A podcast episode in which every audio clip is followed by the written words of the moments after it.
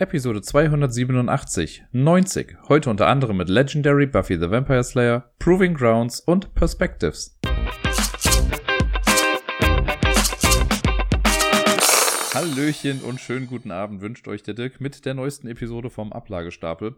Für mich ist das Ganze gerade so ein bisschen Memento-like, denn ich habe äh, heute tagsüber schon das, äh, also die Top Ten Liste und das und sonst so aufgenommen und habe mir dann gesagt, gut, wenn Miepel dann im Bett ist, dann nehme ich den ganzen Rest auf, der ja aber davor eigentlich ist. Von daher kann es gut möglich sein, dass ich jetzt gleich irgendwie auf irgendwas Bezug nehme, was ich später vielleicht erst sagen werde oder andersrum und vielleicht gibt es hier und da kleine Dissonanzen, was das angeht.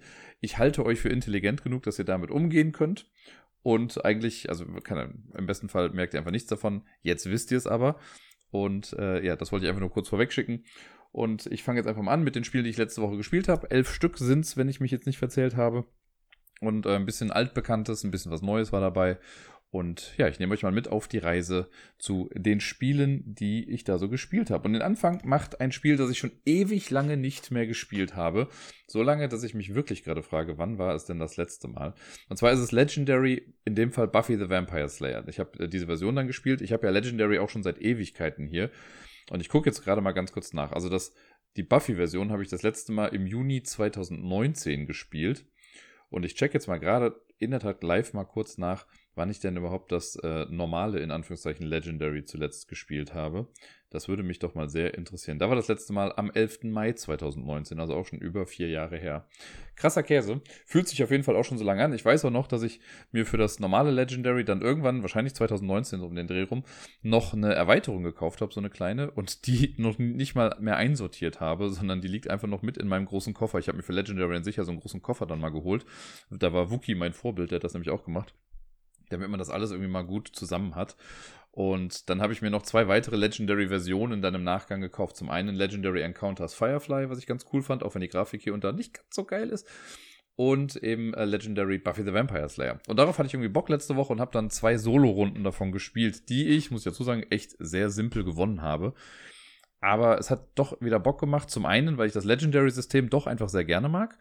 Und weil ich Buffy halt auch sehr gerne mag. Und das war so echt so ein kleiner Trip down Memory Lane äh, und hat einen großen Nostalgie-Boost gegeben. Und ich habe echt gedacht, ach, ich müsste die Serie wirklich nochmal schauen. Buffy war schon, war schon eine Serie, die für mich sehr wichtig in meiner Entwicklung war, möchte ich mal so sagen. Also die hat auf jeden Fall vieles in sich gehabt, die, was ich damals halt mochte, was ich irgendwie brauchte auch zu dem Zeitpunkt. Äh, und ich werde da gerne irgendwie zurück dran erinnert. Ich könnte mir vorstellen, dass es hier und da auch gar nicht so gut gealtert ist, aber mal schauen. Vielleicht äh, gebe ich der ganzen Sache wirklich irgendwann mal noch einen zweiten Durchlauf und schau da mal, wie es äh, so ist.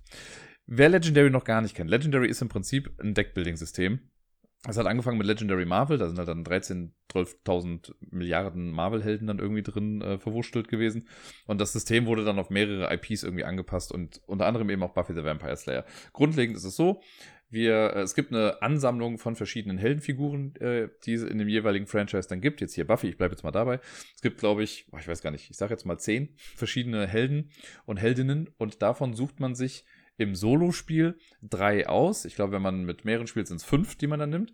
Und jede, äh, jeder Charakter, den man auswählt, hat quasi ein kleines Minideck aus, ich sage jetzt auch mal zwölf Karten, aber auch da weiß ich es gerade gar nicht ganz genau. Und das ist dann aufgeteilt in, es gibt Karten, die sind super günstig. Also irgendwie halt Common, Uncommon, Rare und Ultra Rare oder so. Also es gibt immer eine super gute Karte, die kostet dann acht Geldeinheiten. Es gibt welche, eine, die kostet nur zwei, eine drei, eine fünf oder so um den Dreh ist das dann etwa. Es gibt immer eine, die kostet in der Regel dann acht Geld. Wenn man diese Karten zusammen hat, dann mischt man die zusammen. Und das ist dann das Hero-Deck. Davon gibt es eine Auslage, da liegen fünf Karten von aus. Dann muss man noch ein Villain-Deck zusammenstellen. Es gibt immer einen Mastermind, gegen den man kämpft, denn äh, Legendary ist im Prinzip ein kooperatives Spiel.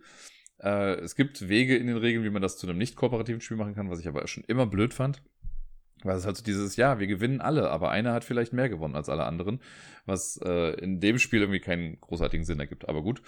Äh, Willendeck, also man macht immer so ein Mastermind, das ist quasi der Typ, der die gegnerischen Truppen äh, anführt und den muss man viermal bekämpfen, um das Spiel dann zu gewinnen. Und der hat halt dann aber sein Willendeck und das besteht dann aus so einer Henchman-Truppe, aus einer Willengruppe und noch so ein paar andere Sachen, die da mit reinkommen. Das ist dann das Villain-Deck, also das Bösewichtsdeck. Und die Karten kommen so nach und nach immer ins Spiel und bewegen sich durch so eine Stadt durch. Also die Städte, das sind einfach fünf Felder, die die so nach und nach durchwandern. Und wenn man an der Reihe ist, man hat erst so ein Startdeck, bestehend aus halt den simpelsten Karten, die es gibt. Ich glaube, es ist achtmal Geld und viermal Angriff. Und wenn ich an der Reihe bin, dann habe ich sechs Karten auf der Hand, die lege ich quasi einfach hin oder ich habe sie erst auf der Hand und spiele sie nach und nach aus. Das ist für manche Effekte dann wichtig, in welcher Reihenfolge das geschieht. Und dann sammle ich eben Geld und Angriff. Und mit Geld kann ich mir neue Karten aus der Auslage kaufen. Die kommen dann auf den Ablagestapel, klassisches Deckbuilding-Ding. Und wenn ich dann später mal durchmische, dann habe ich sie eben in meinem Stapel drin und kann sie dann noch auf die Hand bekommen. Und wenn ich äh, Gegner oder Gegnerinnen besiege, dann muss ich halt gucken, ob meine Angriffsstärke der Angriffsstärke quasi gleicht, die auf der Karte abgebildet ist. Ne? Wenn auf der Gegnerkarte steht drei Angriff, dann heißt das, ich muss drei Angriff aufbringen, um diese Karte zu besiegen. Und die ganzen Gegner haben aber natürlich noch weitere Effekte. Manche, wenn sie aufgedeckt werden, manchmal, wenn sie an bestimmten Plätzen sind und so weiter und so fort. Und so versucht man zum einen zu gucken, dass nicht zu viele Monster quasi in Sunnydale rumlaufen und versucht die dann zu besiegen. Und das war wirklich das geringste Problem. Das ging immer so flott, diese Gegner zu besiegen. Ähm, und da muss man immer genug Stärke aufbringen, um gegen das Mastermind eben zu kämpfen. Ich habe einmal gegen den Master gekämpft, den aus der ersten Staffel, den Obervampir, und danach gegen Glory aus der fünften Staffel mit dem höchst emotionalen Ende von Buffy, äh, also der Staffel. Und das hat, also es hat Bock gemacht, wie gesagt, die ganzen Leute da zu sehen. Ich habe im ersten Versuch habe ich mit Buffy, Faith und ich glaube Spike zusammen gekämpft. Die hatte ich dann in einem Deck. Und danach habe ich mit Xander, Giles und Oz im Deck gekämpft. Uh, und ja, klassisch wie bei Legendary, ne, jeder Charakter hat so ein eigenes Ding, etwas, was für die Person wichtig ist. Bei Spike zum Beispiel, da ist es so, dass, ähm, ja, das, ähm, ach, sag schnell, es gibt, also genau, es gibt so eine Sonderfunktion, das habe ich noch gar nicht erwähnt. Bei, bei Buffy gibt es ne, den Light- und Dark-Track. Ne? Man guckt immer, wenn man bestimmte Sachen macht, dann geht es weiter ins Licht oder es geht ins Dunkle. So die Balance zwischen Gut und Böse soll das ein bisschen repräsentieren. Und je nachdem, wo der Marker steht, können bestimmte Effekte getriggert werden. Es gibt Karten, die haben einen Light-Effekt, der gilt dann nur, wenn es gerade im Licht ist. Oder es gibt einen Dark-Effekt, der gilt nur, wenn es gerade im Dark ist. Und Spike hat halt oft beides. Er hat halt gesagt, er hat einen Light-Effekt und einen Dark-Effekt. Und je nachdem, wo man gerade ist, hat er halt einen anderen Effekt. Und damit spielt das so ein kleines bisschen. Ähm, und keine Ahnung, bei Xander ist es zum Beispiel so, der kriegt, ähm, der zieht seine Power halt durch seine Freunde. Wenn er mehr aus dem gleichen Set irgendwie hat, so, dann hat der irgendwie bessere Sachen. Also jeder hat so einen eigenen kleinen ein eigenes kleines Ding. Und das finde ich halt ganz cool. das hat schon, also das haben sie schon bei den Marvel-Dingern halt echt perfekt gut hinbekommen, weil wirklich diese ganzen Helden alle unterschiedliche Trades haben. Manche Keywords funktionieren besser als andere, klar. So, manche Sachen kann man irgendwie nicht so gut repräsentieren als Kartendeck, aber ich finde trotzdem, dass sie sich echt immer schon gut Mühe gegeben haben, das irgendwie thematisch darzustellen. Und hier ist das keine große Ausnahme. Ja, und so, wenn man dann dran ist, ne, man kauft was, man kämpft und dann wäre sonst die nächste Person dran oder man ist halt selber wieder dran im Solo-Spiel, deckt wieder eine Karte auf und so weiter und so fort. Und wenn man dann viermal den Mastermind besiegt hat, dann ist das Spiel auch schon vorbei. Wenn man jetzt einfach voll kooperativ spielt, dann war es das halt auch schon. So, dann sagt man einfach, man hat gewonnen und gut ist. Man kann aber auch, und das finde ich halt immer so ein bisschen bescheuert bei Legendary, dass es halt im Marvel-Ding noch in den Ursprungsregeln auch drin stand. Man macht dann am Ende noch so einen Final Showdown, wobei ich jetzt gar nicht genau sicher weiß, ob der jetzt drin war, aber es ist dann so, äh, Final Showdown heißt, jeder macht quasi, nachdem der Mastermind eigentlich schon besiegt ist, man macht nochmal einen Zug, versucht einfach so viel Angriff und Geld zu generieren wie möglich mit den Karten, die man jetzt hat. Diese Summe wird bei allen dann verglichen. Und wer den höchsten Wert hat, bekommt die Mastermind-Karte selber noch in den Siegpunktstapel. Den sammelt man nämlich immer, wenn man Gegner besiegt, bekommt man diese Karten in den eigenen Siegpunktstapel. Und am Ende ist so, man zählt dann halt die Siegpunkte. Und wer die meisten Siegpunkte hat, war halt am kooperativsten von allen. Das finde ich halt so ein bisschen antiklimaktisch und das lasse ich auch einfach weg bei Legendary. Ja, das ist bei Legendary Encounters zum Beispiel anders, weil das ist halt so voll kooperativ from the get-go. Aber bei den Spielen, die nicht Encounters dran haben, da gibt es halt dann immer noch diese Regel mit, ja, wer die meisten Punkte hat, gewinnt. Und das finde ich halt ein bisschen lame. Und lass es dann weg. Es ist, äh, ja, Legendary funktioniert gut. Ich habe ja, wie gesagt, selber drei Installationen davon und von Marvel Legendary habe ich halt auch super viel. Da werde ich mir wahrscheinlich auch einfach keine Erweiterung mehr für kaufen. Ich habe ja schon irgendwann dann aufgehört. Weil ich glaube, das, was ich habe, selbst wenn ich jetzt anfangen würde, jeden Tag eine Kombination zu spielen, würde ich es in meinem Leben nicht mehr schaffen, alles davon durchzuspielen. Würde ich jetzt mal einfach so behaupten. Keine Ahnung, ich habe es nicht durchgerechnet, aber irgendwas sagt mir, dass das so ist. Und ähm, deswegen ja, keine Ahnung. Ich hab, es gibt eine IP, wo ich es noch sagen würde, wenn die rauskommt, das ist nämlich jetzt vor kurzem, ist ja, glaube ich, ähm, Matrix Legendary äh, rausgekommen. Also halt, ich wollte es andersrum sagen, Legendary Matrix ist rausgekommen. Was ich auch super spannend finde. Und da wollte ich mal gucken, was da so die Kniffe irgendwie sind, ob da irgendwie was Cooles bei ist. Aber sollte es jemals ein Legendary Lost Set geben, dann wissen wir alle, wer die erste Person ist, die das vorbestellt, nämlich ich. Da habe ich noch richtig Bock zu. Sollte das jemals kommen, bin ich glücklich. Aber ansonsten kann ich auch damit leben, dass ich jetzt diese drei Sachen von Legendary habe. Und ähm, ich, man könnte mal überlegen, ob man vielleicht Marvel und Buffy irgendwie mixen könnte. Mit so ein paar Kniffen würde das bestimmt irgendwie gehen. Aber gut, das ist schon fast viel zu weit gedacht. So oft spiele ich ja in letzter Zeit gar nicht. Es gab eine Phase, in der ich das echt häufig gespielt habe. Und jetzt, wo ich es nochmal gespielt habe, habe ich auch Bock, nochmal das Marvel-Ding zu spielen. Mal gucken, vielleicht kommt das demnächst auch nochmal irgendwie auf den Tisch. Ich glaube, letzte Woche habe ich erst von Waldfreunde berichtet. Das Spiel, was ich mit Miepel im Halligalli gespielt habe. Auch das haben wir letzte Woche im Halligalli einmal gespielt. Wir waren am Dienstag wieder da und haben dort zwei Spiele gespielt und eins davon war eben dieses Waldfreunde-Ding. Ne, erinnert euch, das ist das Ding, wo man erst so einen kleinen Aufbau macht in der Schachtel und dann hat man quasi einen dunklen Wald innen drin und man kann so durch Löcher dann reingucken und durch Löcher, die oben in der Decke sind, da oder auf dem Dach dieser ganzen Konstruktion, kommt halt ein bisschen Licht rein und man sucht dann Tiere. Das ist quasi eine sehr elaborierte Memory-Variante. Man sieht, welches Tier man sucht und das muss man dann halt eben, also man wechselt sich dann ab mit durch die Löcher gucken. Wenn man das findet, yay, dann kriegt man einen Token. Wenn nicht, sagt man den anderen, was man gefunden hat und man guckt einfach, wer am Ende dann die meisten Dinge hat. Es ist wirklich kein komplexes Spiel, aber Meeple hat unfassbar viel Spaß mit daran und ich habe jetzt gemerkt, dass es so einen hohen Entertainment-Charakter hat, auch zuzugucken, weil wir hatten dann auf einmal zwei, drei Kinder mit am Tisch stehen, die nicht mitgespielt haben. Die haben einfach nur brav zugeguckt, aber waren sehr fasziniert davon, was wir denn da eigentlich so machen. Wir haben im Halligalli noch eine andere Sache gespielt und es ist wirklich mehr so eine Art Freispiel gewesen. Das ist von Haber aus der Reihe Meine ersten Spiele oder so und heißt Beim Kinderarzt. Und ich dachte eigentlich so thematisch könnte es irgendwie ganz cool sein, wenn da so ein nettes Spiel bei ist. Aber so alles in allem war da wenig Spiel hinter. Also sowas wie erster Obstgarten, da ist ja wirklich dann auch so eine äh, Siegbedingung mit dabei und was weiß ich nicht was. Aber hier hatte ich das Gefühl, es ist mehr wirklich so ein Freispielset, als jetzt wirklich ein Spiel mit Sieg, Niederlage oder was auch immer. Ähm, grundlegend ist es so, es gibt vier Patientenkinder, die kommen in eine Praxis. Wir haben eine Ärztin, so ist eine kleine Holzfigur. Ist eigentlich mega unnötig, dass es die als Holzfigur da gibt, aber gut, es gibt sie. Und dann gibt es halt so ein paar Sachen für Medi also medizinische Gegenstände. Es gibt eine Spritze, es gibt einen Hustensaft, es, oder eine Medizin soll das sein, Medizinsaft. Ähm, es gibt Pflaster, es gibt eine Creme und ah, es gab noch irgendwie ein fünftes Ding, ich weiß gar nicht mehr genau. Ein Fieberthermometer, genau, das war's. Und dann, es gibt so eine, also eine kleine Box, sage ich mal, die kann man aufmachen, hast halt den Deckel und den Boden. Und wenn man die aber dann auf, gleich ausrichtet, dann haben die halt eine andere äh, Abbildung drauf. Das eine soll dann ein Medizinschrank sein und das andere ist ein Medizinkoffer. Ähm, und man dreht die so rum, dass die hohle Seite nach unten zeigt. Und darunter legt man dann in eins, zwei und das andere drei Gegenstände. Und das guckt man sich vorher an, was wo liegt, legt man dann hin. Dann deckt man eine Patiententafel auf. Das ist ein riesiges Board von diesem Kind dann. Das hat dann irgendwas. Und auf der rechten Seite steht, was benötigt das Kind, um gesund zu werden. Dann ist halt bei einem irgendwie drauf, zum Beispiel so ein Kind soll geimpft werden. Das braucht also halt eine Spritze und ein Pflaster. Mehr braucht es halt nicht. Und dann muss man mit dem Kind quasi sagen, okay, jetzt holen wir uns die Spritze. So, wo ist die Spritze? Unter dem einen oder unter dem anderen Ding? So, dann guckst, holst das halt raus. Dann soll man spielen, dass man die Spritze dann eben gibt. Und dann kommt auf dieses Symbol für die Spritze zum Beispiel dann so ein kleines Gummibärchen drauf, um zu zeigen, jo, das haben wir jetzt gemacht. Und dann musst du noch das andere finden. Und es gibt halt für die Cremesalbe und für, das, für die Pflasterbox gibt es halt auch wirklich dann noch so kleine Marker, sage ich mal, die man drauflegen kann, die halt aussehen wie ein Pflaster oder wie Creme. Aber wenn du dann halt alles drauf hast, so ja, dann kommt alles weg und der nächste Patient kommt rein. Aber irgendwie ist da kein Spiel hinter. Also es ist halt wirklich einfach nur so, ja, man guckt halt, wo sind die Sachen, trägt die auf, das war's. Das ist nicht, also weder irgendwie kooperativ noch gegeneinander, es ist einfach nur, ja, wir spielen halt ein bisschen. Und klar, so ein bisschen vielleicht der Memory-Effekt mit was liegt jetzt wo drunter. Aus spielerischer Sicht war ich davon sehr enttäuscht. Miepel hatte trotzdem Spaß, das möchte ich gar nicht sagen. Sie fand schon irgendwie spannend. Sich auch, also die, weil die Kinder auch ganz süß dargestellt sind, dann mit irgendwie Masern oder halt Auer am Arm oder was weiß ich nicht was. Das war schon irgendwie ganz süß.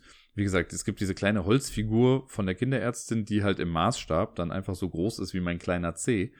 Äh, wenn man das dann mit den Kindern vergleicht. Und dann steht auch so, ja, jetzt kann die Ärztin ja erstmal den Patienten abhören. Naja, oder halt auch eben nicht. Also, weiß nicht. Ich, das wäre jetzt was bei dem ersten Obstgarten, da hätte ich dann gesagt, cool, Spiel auf jeden Fall, holt euch das, für kleine Kinder auf jeden Fall gut. Bei diesem Mein Kinderarzt-Ding würde ich sagen, das kann man wahrscheinlich an Stofftieren einfacher spielen als mit diesem Spiel. Letzte Woche habe ich auch berichtet von Sebastian Fitzek, Killer Cruise, das Würfelspiel. Da habe ich mich an einem Szenario versucht und bin sang- und klanglos untergegangen, weil ich es einfach nicht gepackt habe und mich total zugebaut habe und dann am Ende nicht mehr, also schon unterwegs quasi einfach komplett verloren hatte. Und das gleiche Szenario habe ich jetzt nochmal versucht, mit dem Vorwissen, das ich dann vorher hatte und wo ich dann wusste, okay, ich sollte mich vielleicht mehr auf die Räume in der Mitte konzentrieren, erstmal am Anfang, damit ich die Symbole abgrasen kann und dann am Ende nach draußen gehen. Und so habe ich es dann auch gemacht und siehe da, es hat gut geklappt. Ich will gar nicht sagen, dass es perfekt und fehlerfrei geklappt hat. Ich habe mit Sicherheit auch ein paar dumme Züge gemacht. Aber mit ein bisschen Würfelglück und der richtigen Menge an geretteten Passagieren konnte ich es dann doch noch schaffen. Das war am Ende wirklich noch knapp. Ähm, aber dann hatte ich auch einfach ein bisschen Würfelglück und das war sehr hilfreich dann in der Geschichte. Aber ich habe jetzt auf jeden Fall den Plan D auch erfolgreich bestanden. Und mal gucken, jetzt als nächstes werde ich mich vielleicht mal an diese Bonuspläne begeben, die von der Messe irgendwie äh, verteilt wurden. Da muss ich noch gucken, weil die sind halt auf Pappe einfach gedruckt und die sind größer als die normalen Dinger. Das heißt, ich muss die irgendwie einlaminieren, damit ich sie häufiger spielen kann. Oder auch mal kopieren vorher, damit man sie theoretisch auch mit mehr Leuten spielen kann. Das gucke ich mir dann mal an. Ich habe dann auch gesehen, äh, es gibt dann auch, also von der Messe bei diesen vier Bonusplänen gab es dann auch zusätzlich ein Szenario, wo man quasi gegeneinander spielen kann. Das muss ich mir mal genauer durchlesen. Mal gucken, ob das irgendwie interessant ist oder ob es einfach nur weiterhin ein Nebeneinander herspielen ist und jeder guckt halt nur für sich alleine, was da gemacht wird. Das habe ich jetzt noch nicht so ganz raus. Aber ich lasse es euch wissen, sobald ich da mehr Infos zu habe. Ich glaube, im letzten Jahr habe ich schon mal von Hashi berichtet. Das ist so ein kleines Knobelspiel, äh, basierend auf diesen Hashi-Puzzeln, die es quasi gibt. Da gibt es auch eine App zu, das kann man, also habe ich dann ein paar Mal auch ausprobiert. Da geht es quasi darum, dass man so eine Art, ja, Raster hat und da gibt es Inseln oder Punkte, da stehen Zahlen drin und die Zahl gibt an, wie viele Verbindungsstreben von dieser Insel aus weggehen. Also wenn da eine 3 drin steht, dürfen nur drei Streben zu diesem Ding führen.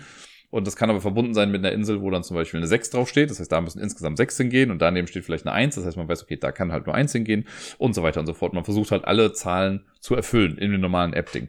Und hier bei Hashi hat man halt so einen kleinen Inselplan vor sich. Da muss man dann auch Zahlen reinschreiben. Aber das ist jedes Mal ein bisschen anders, weil die Reihenfolge, also man deckt eine Karte auf und da steht drauf, du musst eine Zahl auf eine Insel schreiben, die dann ja vorgibt, wie viele Insel- oder Brückenverbindungen diese Insel haben kann. Und dann hat man noch eine Anzahl an Brücken, ein, zwei oder drei, die man dann auch noch irgendwo einzeichnet. Und man versucht halt auch bestmöglich alles zu befüllen auf seinem Plan. Äh, ist einfach wirklich eine nette Knobelei. Ich mag es ganz gerne. Ich habe es jetzt solo einmal einfach runtergespielt. War auch gar nicht schlecht. Ich habe eine relativ gute Punktzahl gemacht. Ich glaube 54 oder so, was jetzt das dritt- oder viertbeste, glaube ich, war, wenn ich es noch richtig im Kopf habe. Ich habe aber auch irgendwie gedacht, gut, das ist jetzt kein Spiel, was ich jetzt für die Ewigkeit wahrscheinlich hier haben werde. Ähm, mal gucken, ob ich es irgendwie vielleicht irgendwo hin spende oder verschenke oder was weiß ich nicht was. Oder wenn jetzt hier jemand sagt, boah, krass, das klingt super geil, nach dieser kurzen, kaum absolut nicht detaillierten Beschreibung. Das möchte ich haben, dann sagt Bescheid. Dann kriegt ihr das gerne. Ansonsten äh, gucke ich mal, ob das vielleicht demnächst auch irgendwie ein neues Herrchen oder Frauchen finden kann. Ich bin am Wochenende und auch davor einmal in den Genuss gekommen, noch ein paar Mal AI Space Puzzle zu spielen. Vielleicht erinnert ihr euch noch, das habe ich ja vor ein, zwei, drei Podcasts irgendwie mal drin gehabt. Und das ist ja so ein bisschen, ja, fast schon mein ähm, nachträglicher Geheimtipp der Spielemesse gewesen. Ich habe ich hab mir im Vorfeld auf der Messe ein bisschen was dazu durchgelesen, konnte nicht so ganz einordnen, was es genau ist und fand den Titel auch ein bisschen bescheuert. Und dann habe ich es auf der Messe gesehen, es hat irgendwie 20 oder 25 Euro gekostet und ich habe es dann am Ende einfach quasi wirklich blind mitgenommen. Wir haben zwar so kurz ein bisschen rumgeblättert, konnten uns aber nicht so viel drunter vorstellen. Da habe ich gesagt, ach komm, ich nehme es jetzt einfach mal mit. Und ähnlich wie bei Decorum dann letztes Jahr, habe ich das dann hier mit Sarai irgendwie mal gespielt. Das war so, ja komm, wir probieren mal eine Runde aus. Ja, und schwupps haben wir direkt fünf Partien am Stück gespielt. Und ich fand es mega cool. Es hat richtig viel Spaß gemacht. Und wir haben es äh, in der Woche dann einmal auf Distanz gespielt, was hervorragend funktioniert hat. Ich habe dann quasi halt die AI gemacht und ich habe äh, Sarai Fotos geschickt davon, wie das Board gerade aussieht. Und dann immer ein Foto davon gemacht, was meine Plättchen sind. Man gibt sich ja mit, also die AI gibt quasi über Plättchen den Spielenden Hinweise und die müssen dann eine bestimmte Anordnung von Astronauten und Würfeln und sonst irgendwas halt alles schaffen. Und ähm, um das Ganze noch ein bisschen realistischer zu machen, haben wir das dann so gemacht, dass, also weil normalerweise ist es so, ne, ich lege meine Plättchen, du würdest dir das dann angucken und dann würdest du danach quasi irgendwas machen. Danach verschwinden aber die Plättchen, äh, Plättchen wieder. Das heißt, du hast keine Chance, nochmal nachzugucken, was ich vor drei Runden vielleicht gelegt habe oder so. Wenn wir das jetzt nur in einem Chat bei WhatsApp irgendwie machen würden, könnte sie ja natürlich immer nachgucken, was denn irgendwie eben gewesen ist. Deswegen habe ich immer, sobald sie mir Anweisungen gegeben hat, was ich wohin legen soll, ähm, da habe ich quasi ihre Hände simuliert, quasi, um dann das alles umzusetzen. Danach habe ich dann das Foto gelöscht, ja, damit sie dann nicht mehr zurückgucken konnte. Also ich würde mal sagen, es sind schon relativ eindeutige und gleiche Bedingungen wie im normalen Spiel. Und das haben wir dann gemacht und das hat auch gut funktioniert. Ähm, war sehr spaßig auf jeden Fall. Aber wir konnten es auch nochmal in real spielen, weil wir am Wochenende ähm, beim Playday waren in Rottgau, da wo die Gemeinde ist, wo äh, Sarai immer diesen Playday hat. Und da bin ich ja jetzt auch seit, ja, schon, weiß gar nicht wie lange, aber schon seit einiger Zeit jetzt mit im Team und helfe mir mit beim Aufbauen und beim Erklären und so. Und wir hatten dann eine echt lustige Runde, wo wir dann erst zu dritt am Ende, glaube ich, zu viert oder fünf dann gespielt haben. Mit ähm, Sarahs Schwester, die Mutter war auch noch da, jemand anderes aus dem Team war auch noch mit dabei. Ähm, der Freund der anderen Schwester war noch mit dabei. Die dazugehörige Schwester hat auch hin und wieder mal mit drauf geguckt und so. Also war einfach sehr lustig. Und das ist halt so ein Spiel, so ähnlich wie, ich kann es gar nicht genau sagen, vielleicht bei Just One, wenn mehrere Leute raten könnten. Hier ist ja so, eine Person gibt Hinweise und alle anderen versuchen quasi das zu deuten, was da steht. Und deswegen ist es halt sehr zugänglich und man kann halt einfach mit einsteigen und sagen, hier, wie würdest du das interpretieren? Was soll das jetzt bedeuten? Was möchte diese AI von uns? Und wir haben dann, glaube ich, drei Partien irgendwie hintereinander gespielt und es ist einfach sehr lustig. Wir haben das so gemacht, in der ersten Partie war ich nochmal die AI und habe den anderen die Hinweise gegeben. Und ich selber, ich merke schon bei mir gut, ich habe für bestimmte Sachen einfach bestimmte Vorstellungen oder Ideen, wie ich sie effizient irgendwie legen kann. Und es war für mich ultra interessant. Also ich glaube, dass Daria und ich da zum Beispiel auch auf einer Wellenlänge sind, weil als wir das hier zusammengespielt haben, haben wir, glaube ich, größtenteils ähnliche äh, Symboliken benutzt, um unsere Ideen zu übertragen. Und nachdem wir das dann eine Partie gespielt haben, hat Sarahs Schwester das Ganze dann übernommen und hat die AI gemacht. Und da habe ich schon gesagt, oh Gott, okay, das ist eine ganz andere Herangehensweise gar nicht jetzt, ich will gar nicht jetzt werten, ob es besser oder schlechter ist, das ist aber anders gewesen. Und ich habe gemerkt, dass ich mich ganz krass irgendwie anders da reindenken muss, weil es halt einfach nicht meine ursprüngliche Art war, diese Plättchen zu legen, sondern halt ihre Art, was ja ist ja auch ihre AI. Was auf jeden Fall zu einer ganzen Menge lustigen Trash-Talk irgendwie geführt hat und wir stellenweise so ein bisschen verzweifelt waren. Wir haben es immer geschafft, wir haben alle Szenarien, die wir gespielt haben, gut hinbekommen. Aber es ist schon echt nicht so simpel. Was ich besonders schwierig finde, ist, wir, wir gehen ja die äh, Szenarien wirklich gerade einfach durch von hinten nach vorne. Wir sind jetzt, glaube ich, bei Szenario 5 oder 6 oder so gewesen oder sieben war es dann, glaube ich, ist das letzte, was wir gemacht haben. Es stellenweise kommen halt auch so Würfel mit rein, das heißt, die Würfel müssen noch auf richtige Zahlen gedreht werden. Und was super schwierig ist, finde ich, ist, diese, also man muss ja gucken, dass die Astronauten mit der richtigen Farbe auf den richtigen Feldern stehen. Aber es gibt jetzt schon zwei, drei Szenarien, die wir gespielt haben, wo wir gar keine Farbplättchen mehr hatten. Und dann Leuten zu sagen, hier, diese Farbe muss dahin, das muss dahin, das ist dann schon gar nicht mehr so einfach. Mein Approach ist dann eher so, dass ich gucke, okay, die Location von einem Schlüssel soll fest eingeloggt sein, eventuell auch die Zahl, die noch da ist. Und wenn ganz klar ist, dass das die richtige Anordnung ist, dann benutzt man die Schlüsselsymbole, um die Farben irgendwie zu kommunizieren. Aber das hat auch nicht immer geklappt, also nicht so wie gewünscht. Ähm, aber es macht einfach Spaß. Ich liebe das total und bin total gespannt, wie die späteren Szenarien so sind. Weil es gerade wird halt auch viel limitiert mit, okay, die Astronauten oder halt das Team darf nur drei Aktionen machen oder die AI muss fünf Plättchen benutzen, mal hat man eine Zeit weniger. Ich glaube, später wird es noch echt knifflig, wenn man vielleicht mal nur fünf Runden Zeit hat, um irgendwas zu kommunizieren. Aber das ist eine ziemlich gute Learning Experience. Ich glaube, es wäre schwierig, wenn man sagt, man spielt mit einer komplett neuen Truppe direkt einen Hardcore-Fall. Vielleicht macht man eher einen einfachen, einen mittleren und einen schwierigen oder so. Aber das profitiert auch davon, wenn man so über eine Zeit hinweg quasi auch wirklich seine eigene Plättchensprache dann irgendwie entwickelt, dann schafft man es, glaube ich, auch gut, die schwierigeren zu machen. Und ich habe ja von der Messe auch noch dieses Hardcore-Pack bekommen, wo nochmal so ein kleines Heftchen ist mit nochmal den richtig schwierigen Missionen. Da bin ich wirklich mal gespannt, wie das dann alles so funktioniert. Und äh, ja, werde es euch auf jeden Fall wissen lassen. Habe schon überlegt, ob man das nicht mal irgendwie so über Twitter oder Blue Sky oder den Discord spielen könnte. Weil da könnte ich es ja ähnlich machen wie mit Sarai, ne? dass ich das Bild immer poste und die Plättchen und dann muss halt irgendeine Person die Sprechfunktion übernehmen und dann für die Gruppe entscheiden, was denn jetzt gemacht wird. Das äh, wäre vielleicht mal eine Idee, was man an einem verregneten Wochenendstag vielleicht mal umsetzen könnte. Jetzt springen wir nochmal kurz zurück. Ich habe noch vor diesem Playdating habe ich auch nochmal ein Solospiel gespielt und zwar Proving Grounds.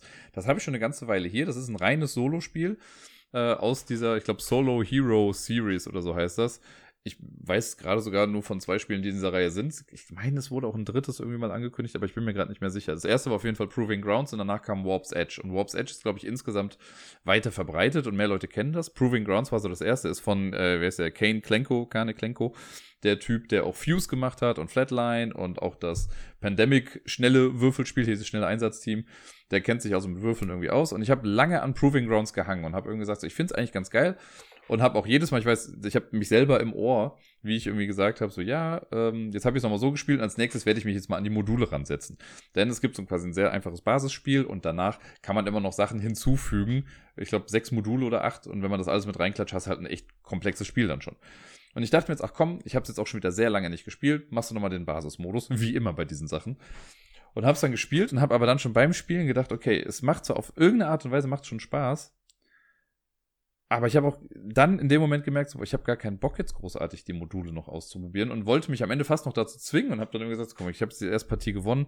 Ich pack jetzt diesen, das nächste ist dann der Dragonling, das ist so ein kleines Drachenbaby thematisch irgendwie mit dabei. Und dann habe ich mir die Regeln dazu durchgelesen und dachte so, nee. Und dann habe ich direkt schon mal die Regeln für die nächsten Sachen durchgelesen und dachte so, ja, okay, ein bisschen more of the same, hier und das kriegt noch irgendwie eine neue Funktionen mit dabei und hier passiert auch noch was, aber irgendwie fand ich es nicht so spannend. Bei Proving Grounds, für die, die es gar nicht kennen, in der Basisversion ist es so, ähm, wir haben so ein kleines Tableau, was eigentlich fast ein bisschen egal ist. Wir, oder wir sind eine Kriegerin, eine Prinzessin, die wegen irgendwas angeklagt wurde und die ist jetzt in eine Arena geschmissen worden. Die muss sich jetzt gegen Menschen behaupten, gegen andere Gladiatoren, Gladiatorinnen, die jetzt gegen sie kämpfen wollen. Wenn wir es schaffen, acht Gegner und Gegnerinnen zu besiegen, dann gewinnen wir das Spiel. Und wenn wir sterben, sind wir halt tot. Und das ist so, es gibt in der Arena dann immer sechs ähm, Kontrahenten und Kontrahentinnenkarten. Die sind mit den Würfelaugen von 1 bis 6 quasi nummeriert oder mit den Würfelzahlen von 1 bis 6. Sind so kreisförmig drumherum angeordnet. Und man hat, äh, ich glaube, es sind irgendwie acht Würfel, aber sicher bin ich mir gerade gar nicht genau. Ähm, man hat auf jeden Fall weiße Würfel, dann einen gelben, einen türkisen, einen blauen Würfel noch mit dabei. Das Spiel ist in zwei Phasen unterteilt. Es gibt eine Echtzeit-Würfelphase und es gibt dann die Resolution Phase, in der man dann guckt, was denn hier eigentlich gerade so passiert ist. Im Prinzip ist es so, man würfelt, sobald der Timer läuft, der läuft für eine Minute. Man hat eine Minute Zeit, um wild rumzuwürfeln. Wenn ich würfle, würfel ich alle Würfel, die ich habe. Und dann muss ich im besten Fall erstmal sortieren. Das hilft dann total, nach Zahlen zu sortieren. Also alle Einser zusammen, alle zwei, alle drei, alle Vierer und so weiter und so fort. In dem Spiel ist es schlecht, wenn man von einer Würfelzahl nur einen einzigen hat. Ein Single heißt es dann hier. Das heißt, wenn ich eine Eins habe, ist gar nicht so geil. Warum, da kommen wir dann später zu.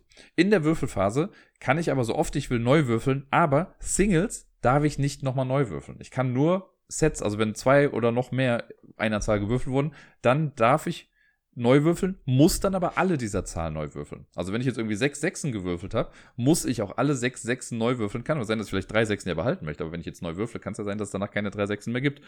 Aber um zum Beispiel eine Eins loszuwerden, müsste ich vielleicht die sechs Sechsen neu würfeln, in der Hoffnung, dass ich damit wieder eine Eins würfle, damit da dann irgendwie zwei Einser zusammenkommen, damit ich die nochmal neu würfeln kann, damit ich gar keine Eins mehr habe vielleicht. Das macht man dann die ganze Zeit, eine Minute lang. Man kann aber auch jederzeit vorher sagen, so, ich bin jetzt fertig. Ich hatte auch Runden, wo ich stellenweise nach zehn Sekunden, also ich habe gewürfelt, habe gesehen, ja, passt so für mich, fertig. Nach drei Sekunden war das Ganze dann vorbei. Und dann geht's in die Resolution Phase. Und in der Phase muss man dann quasi gucken, jedem, äh, jeder Gegnerkarte wurde ja quasi ein Würfelwert am Anfang zugewiesen. Und dann gucke ich jetzt, wenn ich, bleiben wir mal bei der 1, ich sehe die Einserkarte. Wenn ich von einer Zahl gar nichts gewürfelt habe. Angenommen, ich habe keine Eins gewürfelt, dann passiert mit der Karte auch nichts. Ne? Die hm, erholt sich gerade, ich bleibe ihr fern, alles gut. Wenn ich eine Eins gewürfelt habe, dann greift sie mich quasi an. Und die haben, jede Karte hat so einen kleinen Angriffstrack auf der Seite. Da ist so ein kleiner Ninja-Stern quasi drauf. Und wenn die mich angreift, dann geht es quasi ein Feld nach unten. Sollte es beim Runtergehen auf das letzte Feld kommen, da ist dann so ein Wundensymbol drauf, dann heißt das, ich kriege eine Wunde. Äh, man hat so einen kleinen Lebensmarker-Anzeiger quasi, der geht dann ein Feld runter. Und dieser der Gegner kriegt, geht wieder auf die Ausgangsposition mit diesem Angriffsmarker. Wenn ich mehr habe, dann muss man gucken. Dieser Track, der quasi, wenn sie uns angreifen, nach unten geht, kann auch nach oben wandern. Und dann sind aber Bedingungen in dem Feld drin. Sowas wie 2 plus, 3 plus, 4 plus. Oder auch sowas wie 2 plus, aber mit einem gelben Würfel, 3 plus mit irgendeinem von dem anderen. Und dann musst du halt gucken, okay, wenn jetzt zum Beispiel dann eine 3 plus steht und ich habe aber nur zwei Einser gewürfelt, dann passiert halt nichts, Ne, ich habe zwar, ich habe kein Single, das heißt, die greifen mich nicht an, aber ich habe auch nicht das erfordert, um die mehr anzugreifen. Wenn ich aber dann drei Einsatz zum Beispiel gehabt hätte, dann würde der Marker eins nach oben gehen. Und wenn der Marker das letzte Feld erreicht oben, dann hat man die Figur besiegt. Dann kommt die Karte raus und wir ziehen eine neue Karte quasi und legen sie dann dahin. Also es gibt quasi einen unerschöpflichen Nach, ähm, hier, Nachfluss, Nachschub, das war das Wort, das ich gesucht habe, an Karten, die dann immer wieder mit in die Arena reinkommen. Und das macht man quasi für jede einzelne Zahl. Das heißt, nach höchstens eine Minute würfeln, ist man dann erstmal beschäftigt, okay, hier habe ich die Karten, hier muss ich eins runtergehen, die greift mich an, ich gehe da eins runter. Dann gehe ich zur zwei, ich mache hier das, ich mache das. Ne? Also es ist quasi mehr Buchhaltung stellenweise als das eigentliche Spiel an sich, also dieses Würfelspiel. Dann gibt es noch so Sachen mit Erholen, also wenn man getroffen wird, dann muss man einen Würfel abgeben, die kriegt man dann später wieder. Ab einem bestimmten Verwundungsgrad ist es dann so, dass man noch weitere Farbwürfel bekommt, die man dann austauscht gegen weiße. Das hat man da auch noch ein bisschen einfacher. Und das Ganze macht man so lange, bis man entweder stirbt oder halt acht Menschen irgendwie besiegt hat. Und ja, sowas wie der Drachenwürfel zum Beispiel, der bringt dann entweder einen Random-Effekt mit rein oder irgendjemand wird nicht angegriffen oder ein Ding zählt als Joker. Dann gibt es manchmal, gibt es später Modul mit Schilden, die werden dann hochgehalten. Dann gibt es auch was mit einer Sundial, dass die Sonne blendet und was weiß ich nicht was. Da kommt schon viel mit rein, da sind eine ganze Menge Ideen mit drin und das mag bestimmt alles irgendwie cool thematisch funktionieren. Es gibt auf dem, dem ganzen äh, Spiel liegt auch übrigens ein echt, wie ich finde, recht dickes Begleitheft mit dabei, das die ganze Geschichte einmal kundtut. Naja, und dann spielt man halt und guckt, was so passiert. Aber irgendwie war es dann halt für mich dann doch zu repetitiv und ich habe dann repetitiv, zu, es hat sich zu sehr wiederholt. Und dann, äh, ja, habe ich am Ende dann gedacht, nee, ich glaube, ich habe lange dran festgehalten, aber es ist jetzt dann doch an der Zeit, dass ich das Spiel woanders hingebe. Am Freitagabend habe ich zusammen mit Sarai und ihrer Schwester eine Runde verplant und zugestellt gespielt. Das ist ja auch ein Spiel, was wir sehr gefeiert haben, als wir es auf der Messe kennengelernt haben. Und Sarai hat es ja dann in einem kleinen Miniturnier gewonnen, auch auf der Messe. Sie hat wirklich das allerletzte Exemplar bekommen, was es da gab. Und wir haben es auch schon mal über Distanz gespielt und jetzt haben wir es nochmal in Persona gespielt. Und ja, es hat nichts von seinem Charme verloren. Ich mag das immer noch total. Ich war grottenschlecht, als wir das gespielt haben. Wir haben so eine psychiatrische Praxis irgendwie in den Bergen oder so. Ich weiß gar nicht, ob es in den Bergen war, aber wir haben es irgendwo eingerichtet. Und ich habe mich so, also ich habe wirklich mich so verplant und ich habe alles so zugestellt, da, das war einfach nicht mehr feierlich. Äh, aber ja, ich mag sehr gerne. Und wir haben ja bisher jetzt gerade erstmal, ich glaube, drei Szenarien oder vier, wenn es hochkommt, gespielt. Und ich bin wirklich gespannt, was hinten raus noch so alles kommt. Ähm, Sarai meint jetzt auch nochmal, dass in den Regeln oder dass diese Szenarien auch nach Schwierigkeit gegliedert sind. Also hinten raus wird es wohl echt nochmal ein bisschen ja, krasser oder heftiger. Ich finde es ja jetzt schon stellenweise ein bisschen knifflig, wie man die Sachen alle reinbekommen soll. Und das macht aber Bock. Also ich finde es sehr cool. Ich habe es dann auch bei diesem Playday, da habe hab ich das auch Leuten noch irgendwie erklärt. Die fanden es auch total gut. Also ich glaube, das ist einfach ein richtig gutes, wie soll ich sagen, so ein Feel-Good-Game. So klar ärgert man sich manchmal darüber, welche Wahl getroffen wurde jetzt, ne, welches Möbelstück man einzeichnen soll. Aber alles in allem ist es einfach ein echt nettes Spiel. Das kommt thematisch voll gut rüber. Jeder hat bestimmt schon mal irgendwie überlegt, ah, wie kann ich Sachen irgendwie sinnvoll reinstellen. Das ist cool. Das macht Spaß. Das ist, äh, ja, kann ich nur empfehlen. Kauft euch verplant und zugestellt ich war sehr glücklich, dass der liebe Nico von den Brettagogen zum Playday gekommen ist. Der wohnt nämlich gar nicht allzu weit weg. Wir waren ja auch schon mal bei einem seiner öffentlichen Spieleabenden in seiner Gemeinde da oder in einer Gemeinde dort in der Nähe. Ich weiß gar nicht, ob das seine Gemeinde ist, aber wir haben uns da dann getroffen, haben dort gespielt. Und er hatte dann schon immer mal vorgehabt, auch zu uns quasi zu kommen. Und dieses Mal ist es dann in der Tat geschehen. Er hatte leider nicht ganz so viel Zeit, weil am gleichen Tag noch irgendwie der Martinszug war irgendwo. Aber er ist mit äh, der kleinen Frau Wagner dann angekommen die ist ja schon äh, für ihr Alter echt super fit, was Spiele angeht. Natürlich bei dem Vater. Wer äh, wundert sich da noch? Ich hoffe ja, dass Miepel irgendwann dann in die gleiche Kerbe schlägt. Und wir haben dann, also als sie ankamen, kurz begrüßt und dann habe ich direkt gesagt, hey, ich würde euch ganz gerne für ein Spiel benutzen. Und zwar hatte ich mir nämlich am Tag vorher noch das äh, neue Perspectives gekauft, also das neue Unlock von Space Cowboys und Perspectives auch von Space Cowboys. Da habe ich nämlich sehr viel Gutes drüber gehört und wollte das unbedingt mal ausprobieren. Und ich dachte mir, ach komm, wenn die da mal da sind, kann man das doch mal ausprobieren. Und ähm, Perspectives ist ein Krimispiel, könnte man sagen. Man versucht Fälle zu lösen. Es gibt drei Stück in der Box plus ein Tutorial, was ich sehr cool finde, weil das Tutorial spielt man mit der Schachtel. Ähm, das ist sehr cool. Da ist so ein kleines Begleitheft dabei, wo, also nicht mein Heft, sondern so ein Flyer im Prinzip. Da stehen dann die Regeln dafür drauf. Und wenn man das gemacht hat, dann hat man schon das Spiel im Prinzip verstanden. Und wir haben dann äh, sowohl das Tutorial als auch den allerersten Fall dann quasi gespielt. Das hat auch schon gut Zeit gebraucht. Also wir haben, ich glaube, um die 90 Minuten insgesamt dafür benötigt. Und ich bin sehr, sehr angetan von dem Prinzip. Das steht und fällt, glaube ich, ein bisschen mit dem Grafikstil hier und da. Warum kommen wir jetzt gleich dazu? Aber das Prinzip an sich finde ich richtig gut. Das ist, es fühlt sich an wie ein paar Sachen, die man schon irgendwie gesehen hat. So ein bisschen Sherlock ist da mit drin und andere Dinge, Kommunikationsspiele. Die Idee ist nämlich wirklich so einfach wie genial irgendwie. Und zwar, wir versuchen einen Fall zu lösen. Wir kriegen eine kleine äh, Ausgangslage. Es gibt, also man macht, wenn man einen Fall spielt, kriegt man so eine einen dicken Umschlag, sage ich mal, und da drin sind vier Akte drin. Jeden Akt kann man einzeln rausziehen. Das ist dann wie so ein kleines, wie so ein kleiner Aktenordner im Prinzip schon fast.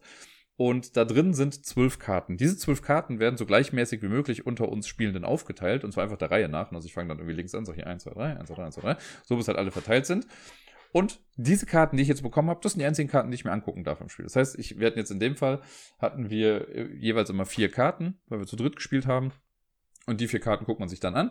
Erst liest man die dann oder guckt sie sich selbst an. Es ist zum Glück echt nicht immer so viel Text drauf gewesen, was ich auch ganz gut finde. Also hin und wieder kleinere Texte, aber alles in allem echt überschaubar, wie ich finde.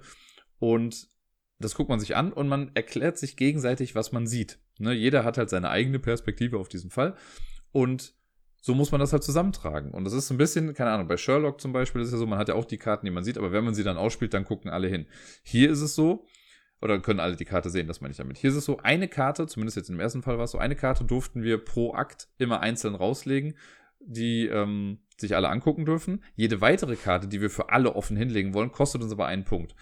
Wir haben auf die Punktewertung komplett geschissen, so das war uns egal. Wir wollten einfach Spaß mit dem Fall haben. Deswegen haben wir einmal, ich glaube, zwei oder drei Karten sogar dann draußen liegen gehabt. Ähm, das war uns jetzt nicht so wichtig. Also ich kann, ich kann beides verstehen. Manchmal ist mir die Wertung ja auch irgendwie wichtig, aber hier war es irgendwie ganz cool, dass wir es einfach mal ausprobieren. Und ansonsten musst du halt dann genau sagen, ah, ich habe hier eine Karte, da ist irgendwie ein Foto drauf von einer Frau, die sieht so und so aus. Und dann sagt Nico, ach guck mal, krass, ich habe eine Frau, die sieht ähnlich aus wie das, was du beschreibst. Da steht das und das über die. Und dann sagt halt die kleine Frau Wagner, ah ja, hier, ich habe, äh, dazu passt aber auch irgendwie was. Und das ist sehr cool, wie man dann halt so diese verschiedenen Informationen zusammenträgt und man muss dann halt eben sich überlegen, was ist die Antwort. Und was ich auch spannend finde, es gibt, also man liest das Intro für den Fall und dann wird gesagt, wenn ihr fertig seid, müsst ihr diese eine Frage und weitere noch beantworten. Und dann kriegt man eine Frage schon mal genannt. Sowas wie, keine Ahnung, in welchem Stockwerk hat sich die Katze versteckt? Das ist nur an den Haaren herbeigezogen, ne? Aber irgendwie sowas. Wenn man dann aber sagt, man ist fertig, man hat sich alles angeguckt, man hat sich über alles ausgetauscht, dann legt man die Karten verdeckt rum hin. Das heißt, man darf sie sich nicht mehr angucken. Da muss man auf die Rückseite von diesem Akt 1 Ordner dann gucken. Und dann ist, sind noch drei weitere Fragen. Also insgesamt vier Fragen, die man beantwortet. Und die letzte Frage ist dann die, die man am Anfang gesehen hat. Aber auf dem Weg gibt es ja noch andere Fragen, wo man dann gucken muss, okay, haben wir da dann auch irgendwie was zugefunden? Und das fand ich auch sehr spannend, dass man nicht sofort alles weiß, was abgefragt wird. Deswegen muss man aber trotzdem gründlich gucken. Das Ganze ist eine zusammenhängende Story innerhalb eines Umschlags. Das heißt, wir haben Akt 1, dann kommt Akt 2 wieder mit zwölf neuen Karten, gleiches Prozedere wie vorhin auch. Akt 3 wieder zwölf neue Karten, wieder genau das gleiche. Spannend wird es dann bei Akt 4, weil bei Akt 4 war es dann so, dass alle bisherigen Karten dann wirklich zusammengetragen wurden und die durfte man dann offen in die Mitte legen. Das heißt, wir haben dann alle Karten, das waren dann 36 Karten, die haben wir dann in die Mitte gelegt, ähm, sortiert nach Zugehörigkeit, was halt gut zusammenpasst und was nicht und so. Und dann musste man nochmal vier Fragen beantworten. Und ich sag mal so, wir haben größtenteils waren wir mit allem irgendwie richtig. Wir hatten, glaube ich, in Akt 1 und Akt 2 haben wir, glaube ich, alles richtig gehabt. In Akt 3 dann schon was, ich bin mir, also ich weiß wirklich nicht mehr genau, vielleicht haben wir auch in Akt 2 schon eine Frage falsch gehabt. Aber in Akt 3 gab es auf jeden Fall was, was wir nicht richtig hatten. Und bei Akt 4 da haben wir, also irgendwann dachten wir so, ja, ist doch ganz offensichtlich, das wird XY sein. Und dann war es was ganz anderes. Und oh, das war dann so ein Moment von wegen, ach scheiße, das hätten, also das konnte man sehen. Und dann, wenn du dann die Lösung weißt und du guckst dann nochmal auf bestimmte Karten, die halt mit der Lösung zusammenhängen und siehst dann, da ist es doch. Warum haben wir denn da nicht drauf geachtet? Mega gut. Also es hat echt Spaß gemacht. Ich bin sehr gespannt, wie die anderen Fälle werden. Und vielleicht versteht ihr jetzt ein kleines bisschen, warum ich sage, das steht und fällt mit dem Grafikstil. Der erste Fall, den man da spielt, das ist der Nagaraja, so heißt das, äh, der wurde von Vincent Dutrade illustriert. Ich äh, sage ja häufig genug, ich habe keinen Bock mehr auf Grafiken von Vincent Dutrade. Ich finde, hier finde ich es jetzt ganz gut, weil er doch einen sehr coolen, detaillierten Grafikstil hat. Ich habe die anderen jetzt noch nicht gesehen. Ich weiß nicht, wie der Stil von denen ist. Aber ich könnte mir vorstellen, wenn das, wenn jetzt Sachen eher abstrakt gehalten sind, dann könnte es vielleicht schwierig sein, bestimmte Details zu erkennen. Das ist schon so bei dem Tutorial-Fall so. Der hat einen ganz eigenwilligen Grafikstil. Ich meine, guckt euch das Cover an von Perspectives, dann kennt ihr den Grafikstil des Tutorials. Und das ist dann schon wieder so ein bisschen kniffliger, würde ich sagen. Kommt dann immer ein bisschen auf den Fall an und auf die ganze Komposition und was weiß ich nicht was. Die werden da schon irgendwie ein großes Augenmerk drauf gelegt haben, dass das alles zu erkennen ist. Aber ja, ich bin mal sehr gespannt. Aber ich, ich wünsche der Reihe, dieser Perspectives-Reihe, dass der erste Fall oder die erste Box sich richtig gut verkauft, damit davon, ähnlich wie bei Unlock noch, oder Sherlock auch, mehrere Sachen noch irgendwie rauskommen werden. Ich bin auf jeden Fall sehr überzeugt davon. Ich mag es total und ich freue mich schon sehr drauf, das demnächst mal weiterzuspielen. Auch da werde ich es demnächst mal mit Sarai wahrscheinlich auf Distanz versuchen. Wir haben jetzt selber noch gar keinen Fall zusammen gespielt davon. Aber wir haben vom zweiten Fall, äh, The Dread oder so hieß das, ich weiß gar nicht mehr genau, da, oder Drag, da geht es, glaube ich, irgendwie um eine Band oder so. Da äh, haben wir einfach von jedem Akt schon jetzt ungesehen die Karten einfach aufgeteilt. Ne? Also sie hat die Hälfte aller Karten, ich habe die Hälfte aller Karten, damit wir dann auf Distanz quasi einfach telefonieren können und äh, uns dann darüber austauschen können und so dann die Fragen lösen. Bin ich mal gespannt, ob das auch gut funktioniert. Ich wüsste nicht, warum es nicht funktionieren sollte. Und äh, ja, wenn es soweit ist, sage ich euch auf jeden Fall Bescheid. Aber hier schon mal direkt vorab nach dem ersten Fall auf jeden Fall schon mal beide Daumen hoch für Perspectives. Am Ende vom Playday haben wir noch zwei Spiele gespielt und äh, eins davon, oder das, das, vorletzte Spiel war Skyrockets. Das ist ja die, der Kites-Nachfolger, ne, also Kites für Gamer, wo noch ein bisschen mehr mit drin ist. Da haben wir dann mal von vorne angefangen. Sarai und ich haben ja schon mal, ich glaube, die ersten zwei Szenarien gespielt, wenn mich nicht alles täuscht. Und wir haben jetzt, glaube ich, die ersten drei oder sogar vier bin mir nicht mehr. Ich glaube, wir haben nur die ersten drei Szenarien jetzt dann nochmal von vorne gespielt, mit denen, die es jetzt zum ersten Mal gespielt hatten. Und ja, es ist nach wie vor sehr lustig. Ich glaube, es war jedes Mal so, dass wir es das erste Mal nicht geschafft haben, dann nochmal neu starten mussten und dann haben wir es geschafft. Und ähm, das sind schon nette Ideen. Also alleine diese ersten drei Szenarien, die sind sich einerseits sehr ähnlich, aber bringen schon interessante Ideen mit. Also wir haben jetzt, für die, die jetzt keine Spoiler haben wollen, ihr könnt jetzt gerne schon mal zum nächsten Spiel gehen, aber es ist auch nicht so drastisch, wenn man darüber was erfährt. So im ersten Szenario spielt man noch ganz standardmäßig einfach seine Karten runter. Denn man hat irgendwie vier Karten auf der Hand. Wenn du an der Reihe bist, spielst du eine Karte, musst die beiden Sanduhren, die damit abgebildet sind, quasi rumdrehen. Und man versucht einfach den Countdown-Timer auf Null zu bekommen und dann hat man das Spiel gewonnen. Beim zweiten Ding ist es schon so, dass zehn Karten ähm, blind quasi auf den Countdown-Timer gelegt werden und man hat nur zwei Karten auf der Hand. Und wenn ich dran bin, kann ich entweder ganz normal eine Karte spielen und eine Karte ziehen, oder ich spiele blind eine Karte, also von, diesem, von diesen zehn Karten, die vorher aussortiert wurden, spiele davon einfach ungesehen eine Karte und darf mir dann auch eine Karte nachziehen, sodass ich dann mehr Karten habe. Das heißt, man hat so ein ungewisses Element noch irgendwie mit drin, weil man nicht weiß, welche Karte man jetzt gleich spielt und welche Sanduhr man rumdreht. Und dann hatten wir noch ein Szenario, da war es so, dass wir, ich glaube, wir hatten fünf Karten und hier war es mit dem Nachziehen ein bisschen anders. Wenn ich dran bin und ich spiele eine Karte, ganz normal aus, ziehe ich keine Karte nach. Das heißt, meine Hand wird quasi immer kleiner, was die äh, Anzahl der Karten angeht. Um Karten nachziehen zu dürfen, muss ich aus der Hand einer anderen Person blind eine Karte ziehen und die dann ausspielen. Dann darf ich wieder auf fünf Karten äh, aufziehen. Das ist auch super. Also wir hatten so lustige Momente, weiß ich noch, weil ich irgendwie einmal dran war und ich musste ganz dringend Rot spielen. Ich selber hatte kein Rot auf der Hand. Und dann wurde mir eine volle Kartenhand hingehalten, so hier, zieh bei mir. Und gerade als ich danach greifen wollte, wurde sie wieder zurückgezogen und ach nee, ich habe gar kein Rot. so, da musste man ja auch irgendwie drauf achten. Also habe ich dann irgendwie schnell woanders was gezogen. Sehr lustig, sehr hektisch stellenweise muss es ja gar nicht so hektisch sein, aber irgendwie ist es dann doch, keine Ahnung, dann ist man so ein bisschen verfangen und denkt sich, ach Mist, ich kann gar nichts spielen, aber natürlich ist es dann klüger, einfach irgendwas zu spielen, damit es einfach weitergeht. Das ist was, wo ich mich auch immer noch bei ermahnen muss, dass ich da oft zu sehr drüber nachdenke und gar nicht so schnell irgendwie rausspiele. Ach, ich habe wirklich Bock zu sehen, wo das Ganze noch hinführt, was da noch alles für weirde Szenarien mit dabei sind. Skyrockets macht schon echt eine ganze Menge Spaß. Und damit kommen wir dann zum letzten Spiel, das bei dem Playday und auch für mich am Wochenende dann gespielt wurde. Und zwar ist es One Night Ultimate Werewolf oder auf Deutsch ist es Werwölfe Vollmondnacht. Ein Spiel, das ich schon sehr, sehr lange, glaube ich, nicht mehr gespielt habe. Ich habe das eine ganze Zeit lang, äh, als ich noch an der Grundschule gearbeitet habe, da habe ich das oft mit Kids gespielt. Und ich weiß, dass ich das auch jetzt an der Schule, an der ich arbeite, auch schon mal gespielt habe. Aber ich meine, es ist schon ein bisschen her. Und äh, ich mag die Version ja total gerne. Beim normalen Werwölfe, das dauert halt ein bisschen lange. Ich mag das auch gerne äh, wenn das eine coole Gruppe zusammenspielt, wo alle gleichermaßen irgendwie involviert sind.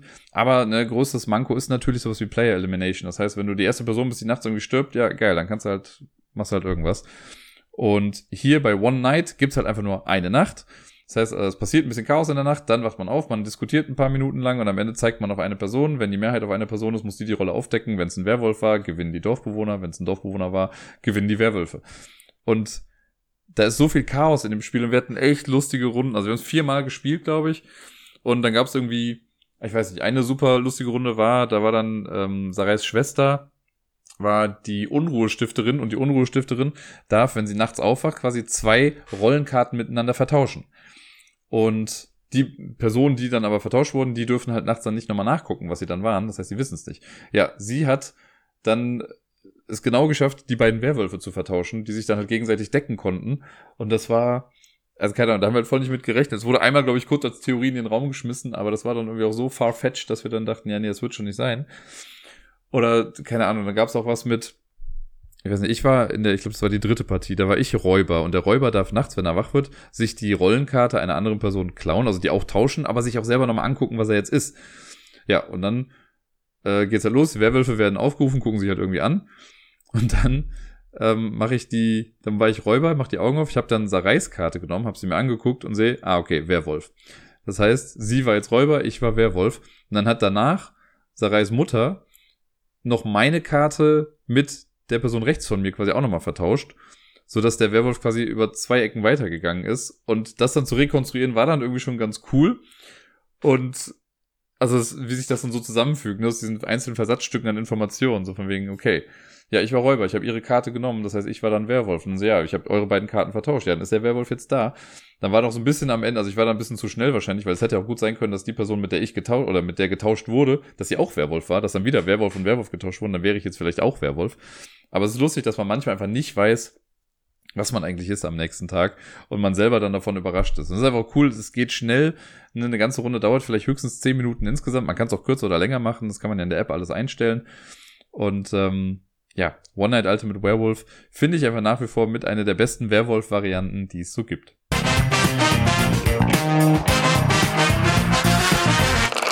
Die heutige Top 10 Liste ist ein kleines bisschen anders als sonst, denn es ist nicht so, dass ich aus einem Sammelsurium von hunderten von Spielen dann auf 10 runtergekommen bin, sondern als ich mir das Thema äh, oder das Thema für mich festgelegt habe, war dann quasi auch klar, welche zehn Spiele es sein werden. Und zwar habe ich mir dieses Mal gedacht, ein bisschen faul muss man sagen, ich stelle euch einfach mal die zehn Spiele vor, die wir im Ablagestapel 10 Kampf gerade spielen. Der ist äh, aktuell dran. Die neunte Auflage des 10 Kampfes. Vielleicht merkt ihr jetzt auch hier, warum der Episodentitel 90 ist, weil 9 mal 10 und so. Haha, mega Witz. Und genau, ich habe sie für mich dann aber auch nochmal gerankt, also in eine Reihenfolge gebracht, von gefällt mir am wenigsten zu gefällt mir am meisten. Und ich muss äh, dazu sagen, der Zehnkampf macht Spaß. Also ich mache ja bei jedem irgendwie mit und der macht auch immer Spaß. Aber es gab auch schon zehn Kämpfe, wo ich sagen muss, gut, da war so die Hälfte der Spiele, ja, da habe ich mich halt irgendwie so durchgeklickt und irgendwie hat mir halt nicht ganz so sehr gefallen und dann war es für mich schwierig, da richtig krassen, äh, richtig krasse Euphorie für aufzubringen. Und dieses Mal finde ich es aber richtig geil. Also bis auf anderthalb Ausnahmen, würde ich mal sagen, gefallen mir die Spiele eigentlich alle total gut und ich bin immer gespannt, wann es weitergeht und wann ich in die nächste Runde kommen kann. Und ich bin in keinster Weise jetzt nicht so, dass ich sage, diesmal gewinne ich alles und deswegen finde ich alles super. Nee, es gibt auch Spiele, in denen bin ich grottenschlecht und trotzdem gefallen sie mir echt gut. Und daran wollte ich euch mal so ein bisschen teilhaben lassen. Der Zehnkampf ist ja, glaube ich, für viele Zuhörende eher so eine abstrakte Geschichte. Das erwähne ich hier und da mal. Aber das findet halt größtenteils oder eigentlich ja nur organisiert durch den Discord statt. Und da sind halt ja nicht so super viele Leute drauf. Also ausreichend Leute und ich bin super stolz auf alle Menschen, die da sind und freue mich immer drüber. Aber es ist nicht so, dass wir da 3000 Leute haben und deswegen super viele Leute bei diesem Zehnkampf mitmachen. Aber vielleicht habt ihr ja Bock, da auch mal mitzumachen und deswegen wollte ich das nochmal ein bisschen nach vorne pushen. Der liebe Helmut unser ähm, hauseigener Community Manager hat das mittlerweile in fester Hand und organisiert das wie eine Eins. Nochmal vielen lieben Dank dafür.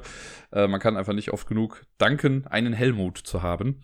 Und ja, dieses Mal geht es, äh, also waren es zehn Spiele, man sammelt immer Punkte da drin und am Ende guckt man, wer halt dann den Gesamtsieg davon trägt. Also theoretisch, wenn du in jedem Spiel quasi gewinnst, gewinnst du auch den Zehnkampf. Aber es kann auch sein, dass man mal eine Gurke drin hat, in der man einfach absolut schlecht ist und trotzdem hat man eine Chance auf den Gesamtsieg, wenn man in den anderen sich halt ganz gut platziert. Das ist ein ganz cooles System, erinnert schon fast so ein bisschen an Formel 1. Und es ist immer wieder spannend zu sehen, wer am Ende auf Platz 2 ist, denn Platz 1 ist die letzten fünf Male immer klar gewesen. Schauen wir mal, wie es dieses Mal wird. so, auf dem zehnten Platz. Das Spiel, wo ich sagen kann, okay, das gefällt mir wirklich am wenigsten.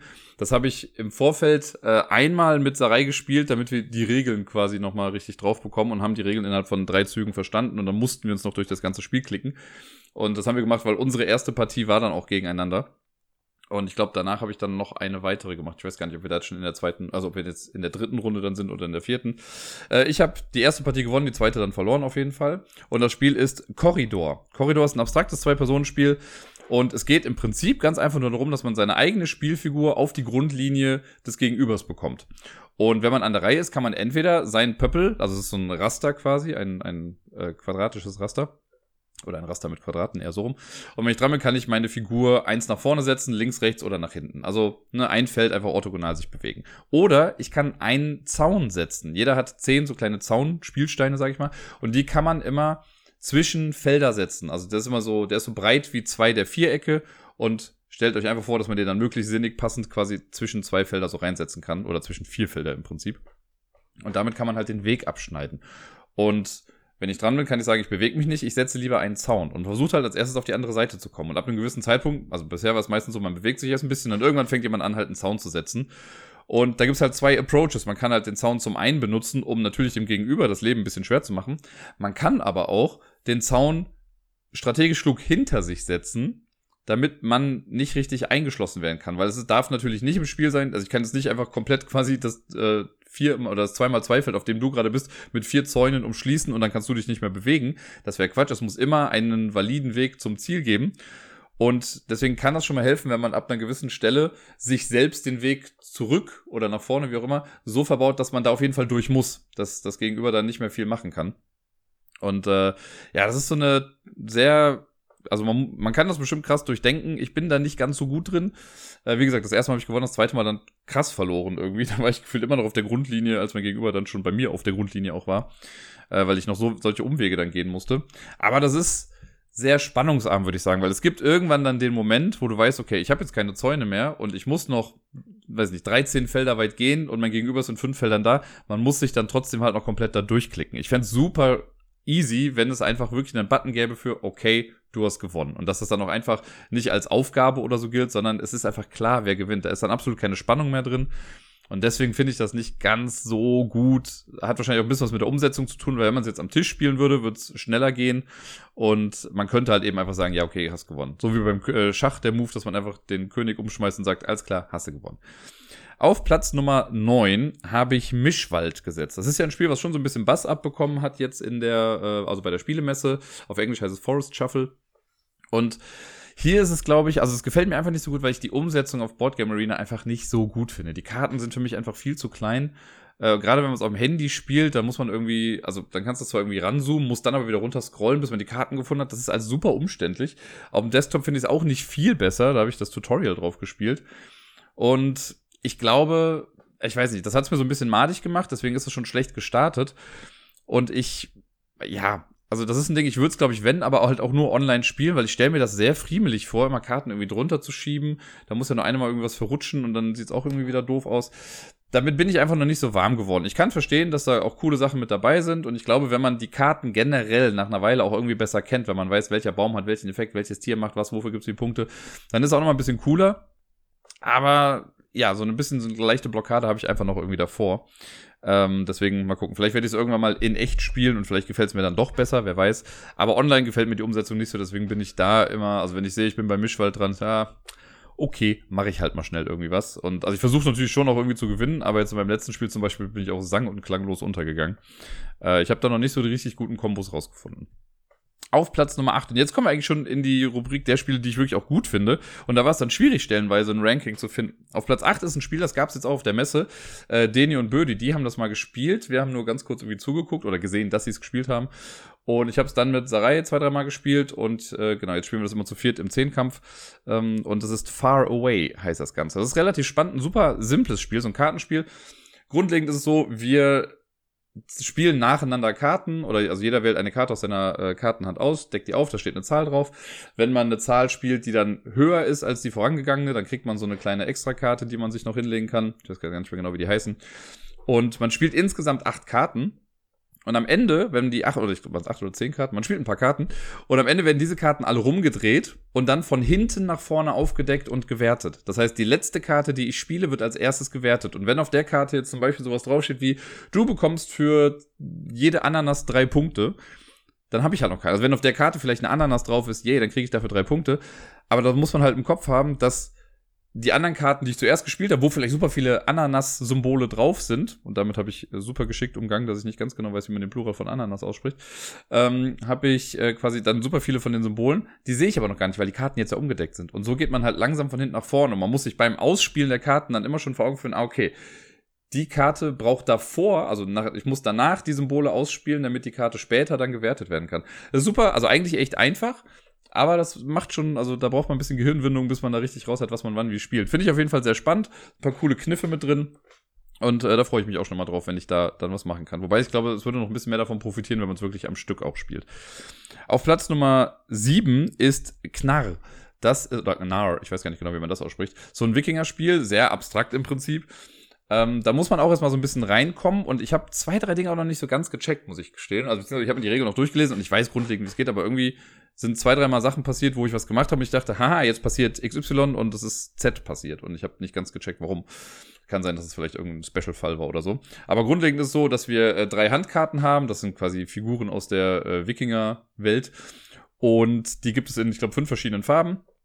Und wenn ich dann dran bin, dann muss ich eine Karte, also kann ich entweder eine Karte ausspielen in die farblich passende Spalte und äh, also alle lila Wikinger werden alle in die lila Spalte gespielt und so weiter und so fort. Und wenn ich das mache, dann trigger ich quasi alles, was in dieser Spalte gerade liegt. Also wenn ich da irgendwie in lila jetzt schon zwei Karten habe, die, die, mir jeweils einen Siegpunkt geben und jetzt spiele ich noch eine Karte rein, die mir eine Reputation gibt oder so und ich lege die rein, dann bekomme ich die Reputation und die zwei Siegpunkte. Also alles, was in dieser Farbspalte quasi gerade drin liegt, bekomme ich dann nochmal. Oder ich kann erforschen. Und erforschen heißt, ich gebe eine bestimmte Anzahl an Wikingerkarten weg und bekomme dafür einen Ort, der ausliegt. Und die Orte, die sammelt man quasi über seinem Schiff. Und damit kann man dann entweder vor oder nach seinem Zug auch Handel betreiben. Und Handel betreibt man, indem man ein, zwei oder drei Armreife ausgibt. Und je nachdem, welche ich ausgebe, kriege ich dann bestimmte Goodies auf mein Ding. Und das wird jetzt zu weit führen, das alles genau zu erklären. Aber man bekommt dann nochmal so ein paar Rekruten und Siegpunkte und was weiß ich nicht was. Für die Orte an sich gibt's auch Siegpunkte. Und das ist ganz cool, dass man sich immer überlegen muss, okay, weil wenn ich jetzt zum Beispiel auch einen lilanen Wikinger spiele, also mit lila Hintergrund, dann bekomme ich auch direkt wieder eine neue Karte. Aber die Karte, die ich bekomme, ist dann nicht eine lila Karte, sondern es ist die Karte, die in der lila Spalte dann liegt, äh, in der Auslage. Das kann dann auch eine rote Karte sein. Heißt also, wenn ich jetzt vielleicht gezielt eine grüne Karte haben möchte, muss ich aber vielleicht vorher eine gelbe Karte ausspielen, damit ich aus der gelben Spalte die grüne Karte bekomme, die da liegt. Das mag ich sehr. Ich finde den Grafikstil auch irgendwie ganz cool. Das braucht, glaube ich, trotzdem auch noch ein paar Spiele mehr, bis ich es komplett raus habe. Was da so eine gute Taktik ist. Aber ich fand unser letztes Spiel, was wir da hatten, war schon sehr, sehr spannend. Das ist irgendwie super knapp mit jeweils einem Punkt Unterschied irgendwie ausgegangen. Das war äh, sehr nett. Auf Platz Nummer 6 ist ein Spiel, das ist anfangs echt nicht so einfach bei mir hatte, und zwar ist es Applejack. Applejack von Uwe Rosenberg, das äh, und anderen, ich weiß gar nicht, wer da noch alles dran beteiligt war, aber egal. Ähm, das haben äh, netterweise, also das ist netterweise, lustigerweise haben das, äh, ich glaube, Tobi und Helmut zusammen programmiert für Boardgame Arena. Deswegen hier schon mal große Props an euch. Es funktioniert nämlich echt größtenteils ganz gut. Es gibt vielleicht zwei, drei Sachen, die ich vielleicht noch verbessern würde, aber gut. Äh, der, das Ding ist, ich habe das schon mal gespielt und ich habe es absolut nicht gecheckt. Ich habe zwar die Regeln auch durchgelesen, aber irgendwie bin ich damit nicht warm geworden. Und jetzt habe ich aber für den Zehnkampf habe ich mir nochmal die Regeln nochmal durchgelesen und ich habe das Gefühl, dass es jetzt ein bisschen besser klappt. Bin natürlich in meinem ersten Spiel direkt an Tobi gekommen, der das Spiel ja wahrscheinlich in- und auswendig kennt. Und ich dachte dann so zwischendurch, ah, sieht gar nicht so schlecht für mich aus. Ich habe eine ganze Menge Honig. Ja, und dann bin ich immerhin noch Zweiter geworden. Aber ich habe äh, ja noch nicht so ganz rausgehabt, wie Tobi dann am Ende so krass irgendwie aufholen konnte. Herzlichen Glückwunsch dafür auf jeden Fall. Äh, jetzt, wo ich es ein paar Mal, also nochmal mehr gespielt habe, finde ich es auch ganz gut. Ich bin schon sehr gespannt auf die nächste Partie und äh, freue mich da auch schon drauf. Auf Platz Nummer 5 ist ein äh, alter Bekannter, und zwar ist es Flügelschlag. Das haben wir diesmal auch mit drin. Ich habe zwar meine erste Partie gegen Deni und Tobi und es war so klar, dass ich da nicht gewinnen werde, weil Deni kann dieses Spiel ja auch in- und auswendig. Ähm, und ich musste erstmal wieder reinkommen, weil ich schon seit Ewigkeiten gefühlt nicht mehr Flügelschlag gespielt habe. Hat aber auf jeden Fall Spaß gemacht. Ich mag ja Flügelschlag an sich ganz gerne. Und das ist einfach so ein solider, ja, komm, das ist auf Platz 5, damit kann ich gut leben. Auf Platz Nummer 4 ist ein Roll-and-Ride-Spiel, was für mich komplett neu ist. Und es ist eigentlich absolut nicht komplex, es ist super simpel, aber das ist gerade das, was ich daran so charmant finde. Das wäre so ein Spiel, wenn ich das hier hätte, ich würde es mit in die Schule nehmen, weil ich wüsste, ich könnte das da mit den Kids super gut spielen. Das ist immer so, man hat ähm, ein Blatt vor sich, da sind sechs Bereiche drauf, die sind nummeriert von 1 bis 6. Und da schreibt man quasi Zahlen dann rein. Man würfelt äh, für alle zusammen quasi drei Würfel, das sind einfach normale sechsseitige Würfel. Und da muss man mit dem ersten Würfel bestimmen, in welchen Bereich trage ich jetzt was ein. Also wenn da jetzt eine 3 zum Beispiel liegt und ich möchte in den dritten Bereich was eintragen, dann nehme ich die 3 dafür. So, und dann habe ich noch zwei weitere Würfel. Mit dem zweiten Würfel lege ich dann die Zahl fest, die ich in diesen Bereich reinschreibe. Und der letzte Würfel, der kommt auf so eine Art Rundenleiste, könnte man sagen. Und da möchte man immer die, äh, also die 11, 21, 31 und so weiter, möchte man im besten Fall genau treffen zusammengerechnet, damit man dafür auch nochmal irgendwie einen Bonus bekommt. Das Ganze spielt man, bis jemand 61 Punkte hat. Das heißt irgendwie äh, 61 Autumn Leaves, habe ich das eben schon mal gesagt. Ich weiß nicht, 61 Herbste Blätter. Und äh, dann ist das Spiel vorbei und man kriegt Punkte. Und Punkte kriegt man dafür, wenn man in diesen Teilbereichen eben Zahlen reinschreibt oder ihn als erstes fertigstellt. Und jeder Teilbereich funktioniert halt ein bisschen anders. Da gibt's den, der hat so eine kleine Pyramide, wo man erst unten zwei reinschreiben muss, um da drüber dann einen drauf zu schreiben. Es gibt welche, wo man einfach der Reihe nach Zahlen schreiben muss, aber die müssen alle unterschiedlich sein oder dürfen nur plus minus eins sein. Es gibt welche, wo die Zahlen gleich sein müssen. Aber alles echt einfach und simpel und spielt sich flott runter. Ich glaube, wenn man das live spielen würde, wenn alle quasi online sind, kann man das locker in fünf Minuten runterspielen. Und äh, das mag ich daran. Und irgendwie ist das Herbstthema ganz nett, äh, auch wenn es natürlich einfach nur ein abstraktes Ding ist und eine Fassade dafür, was da eigentlich passiert gerade. Aber finde ich gut. Und damit kommen wir jetzt in die Top 3. Und auf Platz 3 ist das Spiel, bei dem ich bisher jedes Spiel verloren habe, was ich da gespielt habe. Und ich mag es trotzdem super gerne. Und ich bin sehr gespannt, wie meine dritte Partie jetzt ausgehen wird. Und zwar ist das Kavale oder Quale. Ich weiß gar nicht genau, wie man das ausspricht. Äh, mit Q auf jeden Fall. Das ist ein abstraktes Zwei-Personen-Spiel. Im Prinzip vier gewinnt. Wer zuerst vier Steine in einer Reihe hat, gewinnt. Und es ist so, dass äh, in diesem Brett, das ist ein 4x4-Raster, da sind schon neutrale Steine drauf. Eine Person spielt weiß, die andere spielt rot. Und äh, in den jeweils Ecken, also in den jeweils Ecken, jeweils in den Ecken befinden sich schon zwei neutrale Steine. Und wenn ich dran bin, ist die Regel, ich setze einen meiner Steine auf irgendein Feld und nehme dann alle Steine auf diesem Feld und muss sie dann orthogonal angrenzend quasi verteilen. Also in so einer Schlange dann quasi. Und das heißt, wenn ich jetzt auf ein leeres Feld am Anfang gehe, dann nehme ich einfach den einen Stein, den ich jetzt gesetzt habe und versetze den um eins nach oben, unten, links, rechts, je nachdem, wo Platz ist und wo ich hin möchte. Wenn ich aber auf so einen äh, Stapel draufgehe, wo schon zwei Steine sind, dann nehme ich diese drei Steine dann hoch und muss sie dann von unten nach oben versetzen. Also erst kommt dann quasi der unterste neutrale Stein, dann kann ich von dem Feld wieder orthogonal weitergehen, kann dann wieder einen neutralen Stein setzen und dann meinen. Und das macht man immer abwechselnd. Und wenn jemand es geschafft hat, vier seiner Steine in einer Reihe oder Diagonale auf dem Board zu haben, und zwar so, dass man, wenn man drauf guckt, diese Steine sieht, dann hat man das Spiel gewonnen. Und ich habe beide Male einfach, also krass verloren, weil ich einfach nicht gesehen habe, dass ich den Sieg geschenkt habe. Es war beide Male so, dass ich einen Zug gemacht habe und danach, als ich auf Bestätigen geklickt habe, gesehen habe, ah, ich habe verloren. Das war natürlich ein bisschen frustrierend, aber ich mag das Spiel trotzdem gerne, weil das so super flott geht und irgendwie kann man halt in, also das kannst du wahrscheinlich in zwei Minuten einfach so runterspielen. Finde ich richtig, richtig gut und macht mir sehr viel Spaß. Und ich hoffe, vielleicht kriege ich ja noch einen Sieg irgendwie raus in der ganzen Sache. Auf Platz Nummer zwei und eins sind beides Spiele, die ich äh, schon gut kenne und die ich auch sehr mag. Und äh, ja, auf Platz zwei ist Next Station London. Da haben wir bisher, meine ich, glaube ich, nur eine Partie gespielt. Ich konnte meine erste davon auch gewinnen, netterweise. Äh, und Next Station London mag ich ja. Das habe ich ja schon sehr häufig eigentlich gespielt in freier Wildbahn. Da muss ich auch, glaube ich, gar nicht mehr viel zu erzählen. Das äh, finde ich einfach sehr schön, dass das mit im Zehnkampf mit dabei ist und da freue ich mich auch immer auf die Partien. Und auf Platz eins freue ich mich noch ein bisschen mehr. Da könnte es auch endlich mal weitergehen. Da haben wir bisher nämlich nur die erste Partie gespielt, die ich, äh, was mich sehr gefreut hat, dann auch gewinnen konnte. Da spielen wir nämlich auch noch Arche Nova und das ist ja ein Spiel, was ich wirklich rauf und runter auf Boardgame Arena spiele. Äh, da hat sich letztens jemand gewundert, ich glaube, Helmut war es oder Deni, weil wir, also ich spiele das ja mit Sarai, immer wenn eine Partie vorbei ist, starten wir direkt die nächste und wir haben eine Zweier- und eine Dreierpartie quasi konstant laufen. Und wir spielen aber immer auf diesem Freundschaftsmodus. Das heißt, unsere Elo wird davon jetzt irgendwie nicht beeinträchtigt. Und das, im Turnierspiel habe ich jetzt halt das erste Mal gewonnen. Und dann war direkt, oder was, ich weiß gar nicht, ob das bei mir war oder bei Sarai, weil sie hat auch ihr erstes Spiel gewonnen. War auf jeden Fall ein was, krass. Das war das erste Mal. Aber äh, ja, wir spielen das sehr häufig und ich mag es total gerne. Ich würde es am liebsten auch häufiger durchspielen irgendwie. Es ist immer so nervig, also in Anführungszeichen nervig, dann darauf zu warten, dass man jetzt seinen Zug machen kann. Aber Arche Nova ist einfach ein grandioses Spiel. Ich habe es ja neulich äh, dann zum ersten Mal mit der Wasserweltenerweiterung spielen können. Ich hoffe, dass das demnächst nochmal irgendwann passiert, weil ich die sehr, sehr gut und sehr gelungen finde. Das habe ich ja alles im Podcast schon erzählt. Und äh, ich hoffe, dass die irgendwann auch mal mit eingebaut wird bei Board Game Arena. Und da habt ihr jetzt quasi mal so einen ein, kleinen Einblick dazu bekommen oder eigentlich einen kompletten Überblick über alle Spiele, die wir gerade im Zehnkampf spielen. Wenn euch das mehr interessiert, dann äh, fragt gerne nach, entweder per Mail oder per Twitter oder sonst was oder persönlich oder per Discord. Und äh, dann könnt ihr mit Sicherheit auch bei der nächsten Ausgabe mit dabei sein. Wir sind jetzt gerade, ich glaube, 24 Personen, die da mitspielen. Oder 23? Ich glaube, bei zwei Spielen haben zwei Leute einfach ausgesetzt, weil die gesagt haben, das gefällt denen nicht so. Die können dann trotzdem mitmachen, aber kriegen dann halt nicht die Punkte für die Spiele. Und äh, ja, ich freue mich auf jeden Fall. Bin gespannt, wie lange dieser Zehnkampf insgesamt dauern wird. Das zieht sich dann über eine gewisse Zeit. Aber ich äh, bin da sehr zuversichtlich, dass wir das dieses Jahr noch fertig bekommen.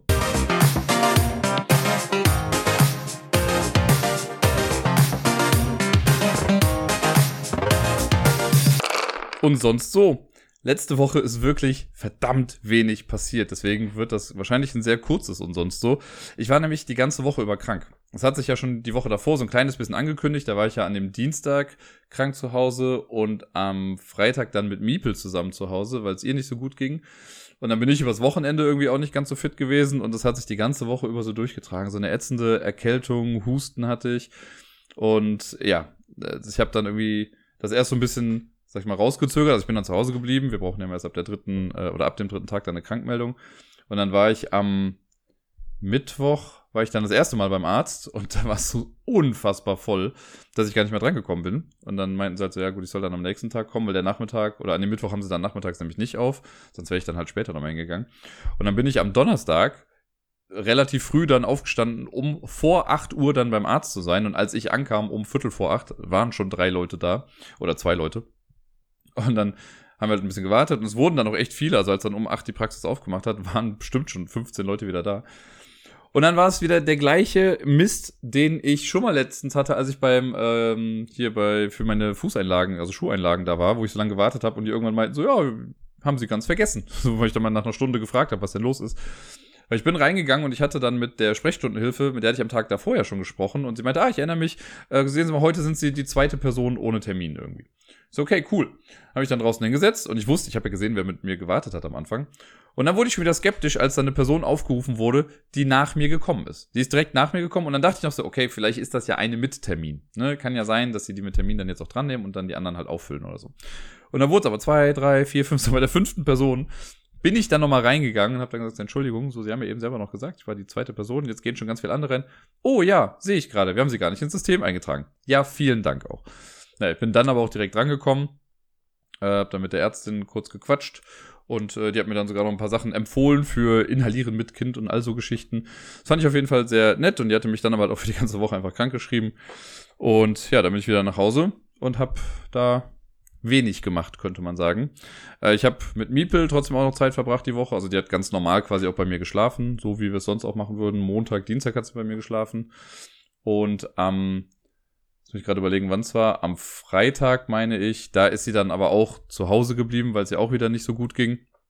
Äh, und da ist sie dann vormittags bei mir gewesen. Und da haben wir dann den Vormittag bis, ich glaube, 14 Uhr oder so noch zusammen verbracht, haben einfach zu Hause ein kleines Krankenlager aufgebaut äh, und haben uns hier reingekuschelt und Sachen geguckt. Also wirklich sehr, sehr niederschwellig das Ganze. Ich glaube, am Donnerstag war sie auch schon bei mir. Ich weiß es schon gar nicht mehr ganz genau. Aber sie war auf jeden Fall bei mir, ist dann auch irgendwie morgens nochmal eingeschlafen und war alles äh, sehr süß und kuschelig. Und äh, obwohl wir beide nicht ganz so fit waren, haben wir, glaube ich, beide trotzdem diese Zeit einfach sehr genossen zusammen. Das äh, war sehr süß. Ja. Und dann war ich am, äh, ich weiß gar nicht, am Donnerstag oder Mittwoch hatte ich dann irgendwann Bock, weil ich dachte so, boah, ich bin die ganze Zeit nur hier, mir fällt die Decke auf den Kopf, ich muss mal irgendwas machen. Und dann habe ich Phasmophobia für mich mal wieder entdeckt und ähm, habe äh, mit der Caro, mit der ich äh, damals zu Twitch-Zeiten und so ja auch immer mal wieder gespielt habe, die ist auch im Discord hin und wieder aktiv, ähm, ja, die hatte mir irgendwann mal eine Podcast-Empfehlung geschickt für Aktenzeichen Paranormal heißt das, glaube ich. Und den höre ich gerade echt einfach sehr durch. Und ich hatte ihr dann geschrieben, so, ey, danke für den Podcast. Den höre ich echt gerne. Und dann sind wir irgendwie dazu gekommen, dass wir dann gesagt haben, ach, lass doch nochmal Phasmophobia zusammenspielen. Und dann haben wir beide festgestellt, krass, da hat sich eine ganze Menge getan in der letzten Zeit. Also das ist nicht mehr das Phasmophobia, was man von früher kennt. Die Maps hin und wieder noch, aber sonst ist echt so viel mehr Umfang dazugekommen und äh, alles ein bisschen, ja, umfangreicher einfach geworden. Und da haben wir äh, dann zusammen quasi wieder die Reise zurück gestartet und haben ein bisschen was zusammen gespielt. Und das haben wir jetzt, glaube ich, schon dreimal jetzt in der vergangenen Woche gemacht. Ähm, und war auf jeden Fall ganz cool. Also ich habe direkt wieder Bock gehabt. So ein bisschen dieser Schockfaktor an sich, der ist natürlich weg von ganz früher. Aber die haben schon richtig coole neue Sachen einfach da eingebaut. Und äh, es ist auch bockschwer geworden. Also die ersten Male bin ich auch sehr oft wieder draufgegangen. Wir haben jetzt gestern Abend haben wir einmal zusammen gespielt für, also das heißt einmal, wir haben, ich glaube, eine Stunde oder so zusammen gespielt. Und da haben wir es geschafft, dass die ganze Zeit niemand gestorben ist, was ein großes Achievement ist, wie ich finde. Äh, aber die Sache mit rausfinden, welcher Geist es ist und so, das war dann doch wieder ein bisschen schwieriger. Aber da habe ich gerade sehr Bock, das nochmal wieder ein bisschen mehr auszuweiten und da ein bisschen mehr zu spielen.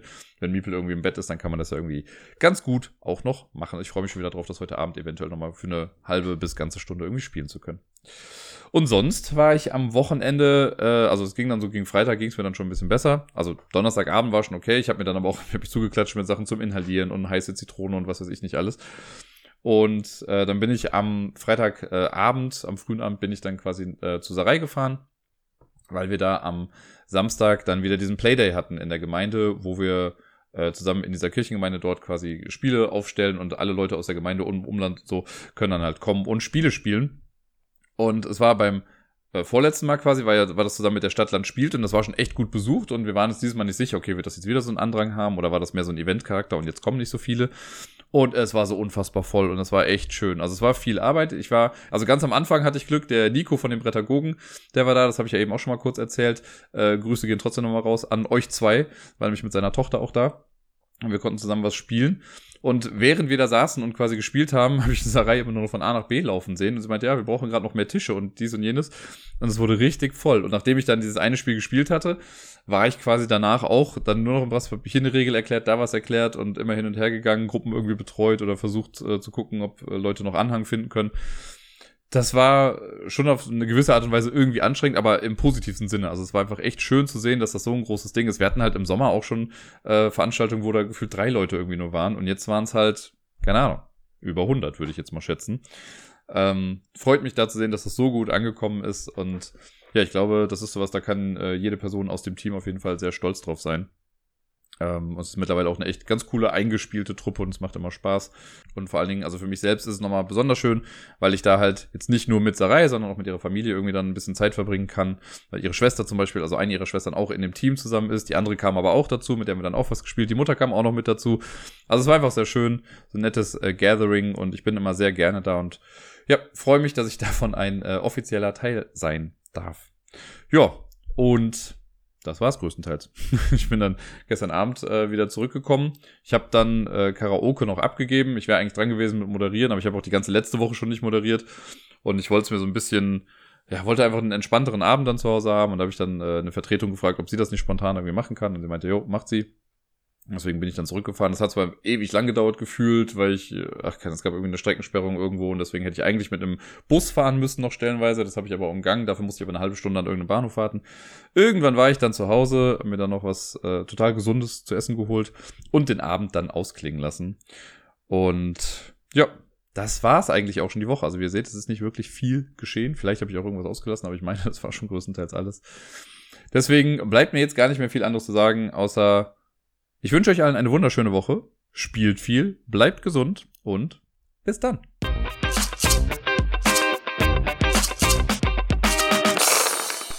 Wisst ihr übrigens, was ich gerade richtig gut gebrauchen könnte? Eine Massage. Von oben nach unten. Einfach mal komplett durchgeknetet werden.